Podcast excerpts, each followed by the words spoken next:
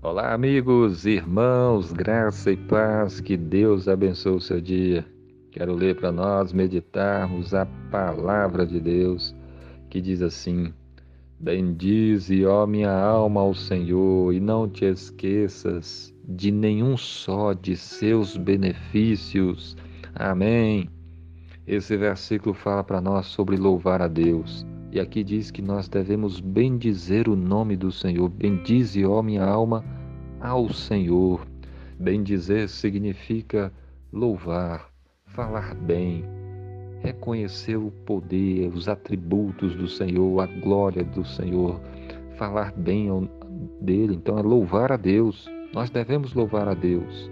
Bendizer, ó minha, bendize, ó minha alma, ao Senhor. E devemos fazer isso com, com a nossa alma o salmista está dizendo: Bendize, ó minha alma, ao Senhor. Em outras palavras, ele quer mostrar que nós devemos louvar a Deus do nosso íntimo, não só da boca para fora, né?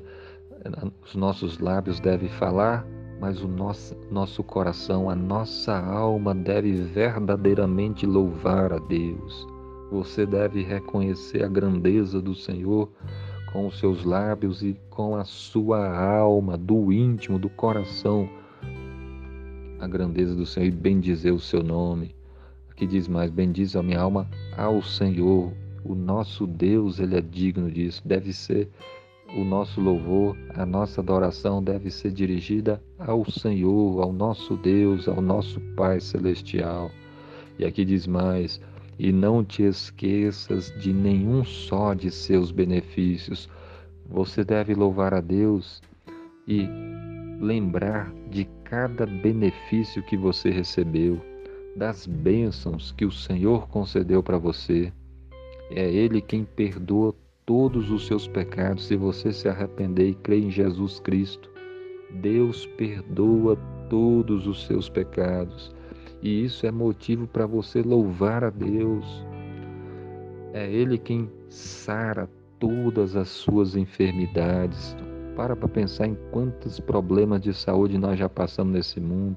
E Deus, na sua bondade, tem nos dado saúde, Deus tem curado, tem ter nos levantado. E um dia, brevemente, nunca mais, com a volta de Cristo, com o reino de Deus sendo estabelecido, não haverá mais pranto, doença, choro, nada disso, porque essas coisas vão ficar para trás. É Ele quem ouve as nossas orações, é Ele quem nos levanta. Quantas vezes nós pecamos contra Deus e por causa do sangue de Jesus que foi derramado na cruz, quando nós nos voltamos para o Senhor com arrependimento e pedimos a Ele perdão pelos nossos pecados, Ele nos perdoa. Ele tem feito grandes coisas por nós, por isso devemos louvar a Ele e não esquecer de nada que Ele fez por nós.